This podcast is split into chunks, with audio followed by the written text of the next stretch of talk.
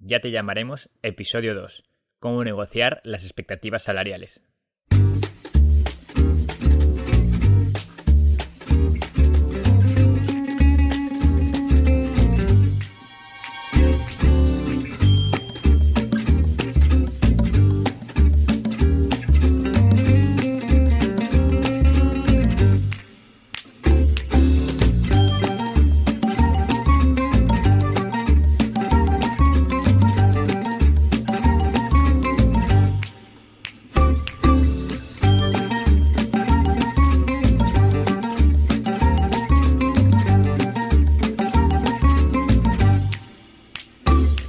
A todos y bienvenidos a Ya Te Llamaremos, el podcast de linkacv.com donde aprendemos a caminar por la cuerda floja de la búsqueda de empleo.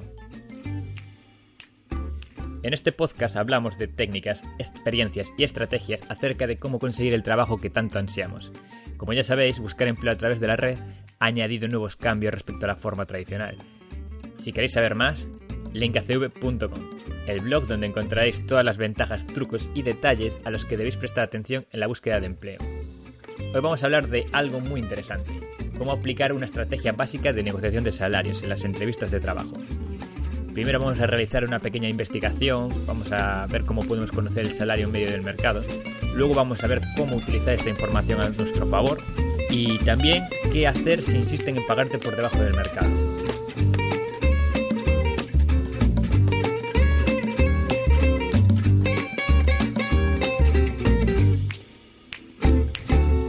Después vamos a analizar qué es negociable en tu contrato y qué no. Y esto depende, ya te aviso ahora, esto depende evidentemente de la experiencia. Si tienes experiencia vas a poder negociar el salario. Si no tienes experiencia no vas a tener tanto rango para negociar el salario, pero sin embargo sí que vas a poder negociar otras cosas. Comenzamos entonces, ¿te parece? Creo que estarás de acuerdo conmigo cuando te digo que todos nos hemos enfrentado alguna vez a la famosa frase que te voy a decir ahora. Estás en la entrevista de trabajo y todo ha marchado perfectamente y el entrevistador te dice, y bien, ¿y cuáles son tus expectativas salariales? En este momento apartas la mirada, finges como que lo piensas un instante, como si no lo hubieras pensado antes, y le comentas, bueno, no soy flexible en el tema del, salario, bla, bla, bla. También puedes decirle algo como, bueno, estoy, estoy abierto a propuestas, el salario realmente no es tan importante. Ya te lo digo desde ahora, mal, muy mal esto que acabas de hacer es perder una oportunidad. Desde este momento, el jefe o, el reclutador, que ya tiene mucha más experiencia que tú negociando contratos, ya sabe que se está enfrentando a alguien sin ningún tipo de estrategia. Por lo tanto, está obteniendo así la posición dominante. Incluso, aún no teniendo apenas experiencia, aprender a negociar el salario es siempre esencial. Porque, a ver, nadie te va a valorar más a ti que, que tú a ti mismo. Es más, casi seguro que todas las empresas van a intentar hacerte la oferta más baja que, les sea posible por un motivo evidente, para salvaguardar sus intereses. También te digo que te olvides si piensas que vas a salir de la universidad habiendo aprendido a manejar tus expectativas salariales. No va a ser así. ¿Qué es lo que te propongo yo? ¿Cuál es el remedio que te propongo? Bueno, pues existen ciertas frases que, a las que puedes acudir para marcar ya desde comienzo un mínimo salarial. De esta manera, comenzarías la negociación cubriéndote la espalda. Eh, incluso en el caso de que no tengas experiencia, existen una serie de beneficios que tienes que conocer. Esos beneficios van a ser los que te voy a comentar hoy en este podcast. Y sobre todo, eh, es fundamental que, conozcas cómo conseguir cobrar siempre más que, tu que en tu anterior trabajo. Lo que te quiero confirmar con todo esto es que existe la posibilidad de aprender, existe la posibilidad de que domines la situación. Y en este podcast te voy a explicar cómo, desde una perspectiva, ya te digo, muy básica. El primer paso sería saber cuál es el salario medio del mercado. Tienes que conocer lo que se paga por tu posición. Este salario está determinado por tres factores. Tu experiencia, la localización geográfica y la dimensión de la empresa. A ver, la experiencia sobra decir que a mayor experiencia, mayor salario. En este tema ya vamos a profundizar más adelante. Eh, el tema de la localización geográfica. Por lo general, cuanto más grande sea la ciudad, los salarios tienden a ser más altos. El último factor, la dimensión. Según ciertos estudios, existe una correlación entre la dimensión de la empresa y los salarios. Esto indica que cuanto más grande es la empresa, es más probable que pueda proporcionar mejores sueldos. Bien, ahora, para conocer el salario medio del mercado, ¿qué tienes que hacer? Tienes que acudir a estudios fiables. No vale una cifra cualquiera que te hayas encontrado navegando por la red tienes que tener un soporte sólido que respalde tus palabras. Yo te voy a dejar en las notas del programa una serie de enlaces donde puedes encontrar información interesante sobre el salario medio por, cada sector. Simplemente ahora te los comento brevemente. En primer lugar, te voy a dejar el, el enlace del INE, el Instituto Nacional de Estadística. No son datos muy concisos, pero al ser un estudio estatal es una fuente de datos muy sólida y fiable. También, en segundo lugar, te dejo un estudio de ADECO, que me parece un estudio muy completo sobre todos los sectores profesionales a nivel español. Y por último, el que para mí es más recomendable, la guía Hayes 2017. Es de lejos yo creo que el más eh, completo, no solo a nivel nacional, sino también a internacional. Eh, ofrece una calculadora, ofrece incluso una calculadora salarial y información concreta y específica por sector, departamento y, posición. Por ejemplo, si queréis buscar en la guía Hayes eh, el sector, por ejemplo, de marketing, aquí estoy viendo como director de ventas, por ejemplo, te aparece desgranado en eh, entre 3, lo que cobran las personas en España, que tienen entre 3 y 7 años de experiencia, lo que cobran de media, lo que cobraban en 2017 y lo que cobran ahora en 2018. En este caso, en 2017 cobraban una aproximación de entre 80.000 y 100.000 euros. En 2018 los salarios medios han subido a 90.000 a cobrar entre 90.000 y 110.000. Pero, por ejemplo, también te muestra si em, tienes entre 7 y 15 años de experiencia, cuánto cobrarían, que en este caso en 2018 serían 120.000 y 140.000 euros anuales, y si tienes más de 15 años, ya pues se va entre 130.000 y 200.000 euros. No solo eso, sino que también, por ejemplo, si estáis en el sector del IT y de la informática y queréis mirar cuánto, por ejemplo, se cobran en Irlanda, eh, podéis acudir a esta guía. De esta manera, por ejemplo, un... estoy mirando aquí Pongamos, por ejemplo, un business analyst. Aquí, por ejemplo, hace una distinción que me, ha parecido muy útil. Si eres un, empleado permanente, te dice cuánto cobras. En este caso, un business analyst, en este caso, un business analyst cobra entre 50.000 y 80.000 euros. Sin embargo, si tu vínculo con la empresa es a través de contrato, es decir, tiene una duración eh, determinada, te indica cuánto cobras por día, cuánto cobrarías por día. En el caso del business analyst sería entre 400 y 600 euros. Además de, esta, de estas guías, existen otras, eh, otros recursos también así, sobre todo a nivel, eh, ya te digo, internacional. Eh, si algunos estáis buscando también más estudios de salarios a nivel europeo, la guía de la multinacional Robert Walters es también muy interesante. Y, y bueno, todo esto os voy a dejar las notas del programa, junto también con, con algunos lo conoceréis, Glassdoor. Glassdoor tiene una herramienta que te dice el salario aproximado por compañía. Estos datos que, aparecen en Glassdoor, lo interesante es que son datos introducidos por trabajadores de las propias empresas. ¿De acuerdo? Así que tenéis trabajo ya, eh, ya desde el comienzo. Todas estas herramientas os van a ser muy útiles de aquí en adelante para poder negociar vuestro salario de forma sólida y fiable. Ahora os voy a comentar cómo utilizar esta información. Ahora que ya tenemos esta base sólida, tenemos que utilizarla para generar un contexto hacia nuestro favor. Por ejemplo, como te mencionaba antes, pongamos que eres un business analyst que tienes tres años de experiencia en el negocio. Estás en una entrevista de trabajo, te presentan una oferta por 37.000 euros.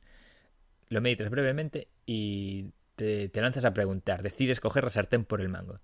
Les preguntas. Bueno, antes de acudir me he estado informando sobre el sector. Según datos de la Robert Walters European Salary, un business analyst de entre 3 y 7 años de experiencia cobra entre 40.000 y 55.000 euros anuales. ¿por qué me están ofreciendo un salario por debajo de la media del mercado? ¿Hay alguna razón o motivo que esté detrás? Quizás a algunos esto le puede parecer una contestación un tanto agresiva, pero lo cierto es que esta actitud es, como mínimo, la que tienes que tener necesariamente si es que de verdad quieres salir beneficiado de la negociación. Tienes que mostrarte sin miedo y sin vacilaciones. Además, no olvides que son ellos los que están intentando sacar ventaja de tu buena voluntad, ofreciéndote mucho menos por tu tiempo de lo que se está pagando en el sector volviendo a la negociación, tengan o no tengan ellos buenos argumentos cuando te respondan, en la mayoría de los casos ya estarás marcando un límite inferior para comenzar a negociar. Cuanto más sólido y conciso sea el dato aportado, mayor peso va a tener este argumento en tu negociación. Y si este dato les agarra por sorpresa, mucho mejor. De esta forma vas a tener la negociación muy de cara. Bien, siguiente paso. ¿Qué hacer si insisten por pagarte por debajo del mercado? En este caso puedes pedir un par de días para pensarlo. ¿Qué significa esta situación? Esto no tiene por qué ser malo necesariamente. Esta situación te hace entender que podrías hacer más dinero en otras empresas realizando el mismo trabajo en la misma posición. Por lo tanto, ¿qué te recomiendo? Acude a empresas de la competencia y pregunta si están buscando a alguien para tu posición. Lo puedes hacer a través de LinkedIn o buscando un correo electrónico en el sitio web de la empresa. Esta estrategia funciona muy bien cuando tienes un perfil difícil de encontrar o con habilidades que son muy escasas. Actualmente el mejor ejemplo sería alguien de IT, de informática o un ingeniero. Aunque seguir esta estrategia con cualquier profesión que esté muy especializada en un área concreto te puede funcionar igualmente. Tienes que utilizar el, valor de tu posición para generar un poco de competencia entre estas empresas y optimizar así los posibles beneficios. Te pongo un ejemplo. Pongamos que eres un especialista en Salesforce para el sector de los productos sanitarios. Realizas una pequeña búsqueda en LinkedIn, te recomiendo la búsqueda Boolean, te la voy a dejar en las notas del programa, y rastreas en su web cualquier correo, cualquier forma de contactarles. En el momento en el que realizas el contacto, les dices algo como Buenos días, eh, actualmente estoy negociando con la empresa Sharp Corporation trabajar para ellos, por ejemplo. Eh, ¿Estarían también interesados en hablar conmigo para el puesto de X, de lo que sea? Les dices después, estoy muy interesado en el sector y estoy absolutamente decidido a encontrar trabajo en lo que sería este área. De esta manera estás dejando tus intenciones muy claras, de que estás diciendo que sí o sí te vas a meter en este sector y que, bueno, que deberían evaluar tu candidatura porque puede ser que les aportes valor a esa empresa. Aún así, te digo que en estas situaciones tienes que tener cuidado, tienes que ser cauto porque tampoco vas a querer fastidiar la, primera oportunidad que, te ha surgido con otra empresa. De todas maneras, te, si, actúas de una forma prudente y sobre todo amable, el proceder de esta manera te permite tener siempre un as en la manga en el caso de que las cosas no salgan como deseabas en la primera negociación. Bien, seguimos. Para no meter la pata, es esencial saber qué puedes negociar en tu contrato y qué no. Como ya te comentaba al comienzo del podcast, tienes que considerar el factor clave, la experiencia. Vamos a hablar primero qué puedes negociar, qué es lo que puedes hacer si no tienes nada de experiencia. Si no tienes nada de experiencia, olvídate de negociar el salario. El motivo es muy sencillo. Tú imagínate que te contrata una compañía donde el salario inicial es de 20.000, tú les demandas 25.000. Si aceptan tu petición, estás generando un problema en la empresa, ya que estás trabajando para esta compañía cobrando 5.000 euros más que toda la gente de, del mismo, de tu equipo que, tiene la, que ha entrado, que tiene incluso un poquito más de experiencia que tú. Y esto va a provocar tarde o temprano un ambiente negativo, o sea, vas a generar malos rollos. Cuando las personas se enteren, porque se van a terminar enterando, otros se lo van a reprochar al jefe, le van a pedir explicaciones acerca de cómo pueden ellos cobrar menos que una persona que acaba de entrar y que lleva mucho menos, mucho menos tiempo en la empresa. ¿Qué puedes hacer? ¿Qué es entonces lo que puedes hacer? Cuando aspiras a una posición con poca experiencia, los factores que puedes negociar son los días de vacaciones y los beneficios empresariales. Me refiero a beneficios como tarjeta de transporte, comidas, descuentos. Por ejemplo, si te dan 7 días extras de vacaciones al año, pues les puedes pedir 10. O por ejemplo, les puedes pedir una extensión automática a 12 días tras el primer año de trabajo. En, lo que concierne al tema de los beneficios empresariales, eh, les puedes pedir, por ejemplo, que te paguen el parking, que te cubran el transporte público o incluso las comidas. Dependiendo del tipo de empresa con, con, la que estés tratando, te podrán pagar una cosa u otra. La idea aquí es que seas un poquito creativo y que, bueno, les pidas sobre todo algo que sepas que a ellos les salen prácticamente gratis o no les dan prácticamente importancia. Por ejemplo, si trabajas para Adobe, puedes utilizar la Creative Cloud gratis, además de poder acceder a los cursos de linda.com completamente gratis también. Como ya te dije, tienes que ser un poco creativo y tienes que ver qué, qué valor te pueden dar, qué valor te pueden dar ellos, que a ti te puede sumar mucho y que a ellos pues prácticamente no les cueste nada. Ahora vamos a ver cómo podemos negociar el salario en el caso de que tengas experiencia. La experiencia te abre las puertas a, negociar el salario siempre. A más experiencia, mayor rango de negociación del salario.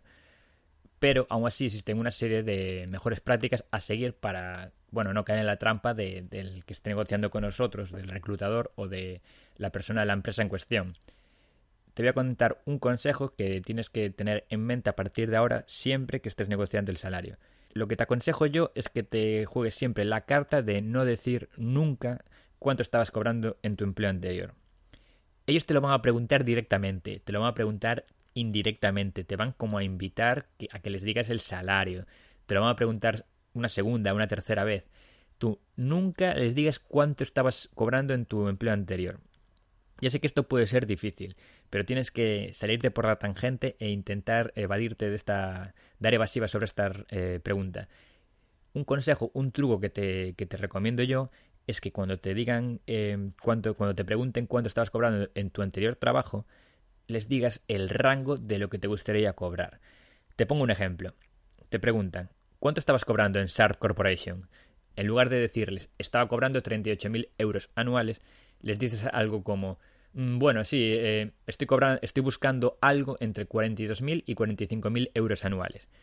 ¿Entiendes la idea? La cuestión es simple. Tú no quieres quedarte atascado en el salario que estabas cobrando anteriormente.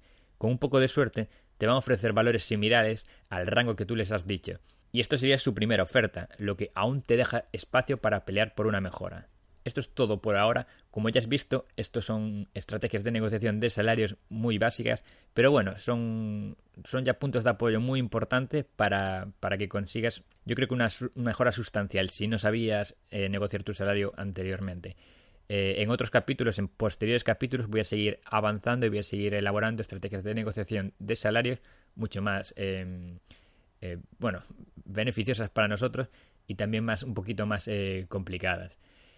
A modo de conclusión, ya te digo, para iniciarte y manejar de forma básica las expectativas salariales, este podcast te proporciona las bases donde tienes que, donde tienes que comenzar. Recapitulando, recuerda hacer tu trabajo antes de que acudas a la entrevista.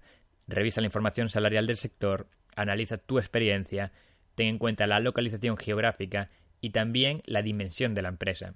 Después de realizar todo este análisis, decides si estás en una posición favorable para negociar tu salario, es decir, si, tienes la experiencia necesaria y suficiente para poder entrar a negociar el salario. O, sin embargo, si no la tienes, si te puedes centrar en otros beneficios empresariales como las vacaciones o cubrir costes de cubrir gastos, costes de transporte, comidas, descuentos. En el caso de que estés en la posición de negociar tu salario, lo más importante es que evites dar a conocer tu salario anterior. Recuerda, en lugar de esto, da un rango aproximado de lo que te gustaría cobrar. A partir de este momento, como ya te he dicho, la negociación salarial se vuelve más complicada y laberíntica, pero también muy interesante. Si tienes alguna negociación salarial a la vista y necesitas ayuda, escríbeme un comentario. Espero que os haya gustado el programa si es así, como siempre, estaré muy agradecido de que os suscribáis para ir conociendo novedades sobre la búsqueda de empleo online. Si queréis saber más, linkacv.com, el blog donde encontraréis todas las ventajas, trucos y detalles a los que debéis prestar atención en vuestra búsqueda de empleo. También os agradeceré si lo compartes en las redes sociales, pues puede que sirva para ayudar a algún compañero que está pensando en cambiar de aires. O quizás simplemente este podcast sirve para sacar el tema de cómo cada uno negociamos los salarios y, bueno, quién ha sido beneficiado alguna vez de algún truquito y quién ha sido perjudicado y ha perdido algún empleo. Ya os digo, nunca he conocido a nadie que haya perdido el empleo por pasarse de listo. Yo a cambio, como siempre, prometo subir el mejor material y os daré las gracias personalmente, ¿vale? Yo a cambio prometo seguir aquí subiendo el mejor material y si lo compartís os daré las gracias personalmente. ¿De acuerdo? Esto ha sido todo. Vale, ya te llamaremos. Que no, que es una broma. Esto tan solo acaba de empezar. Hasta la próxima.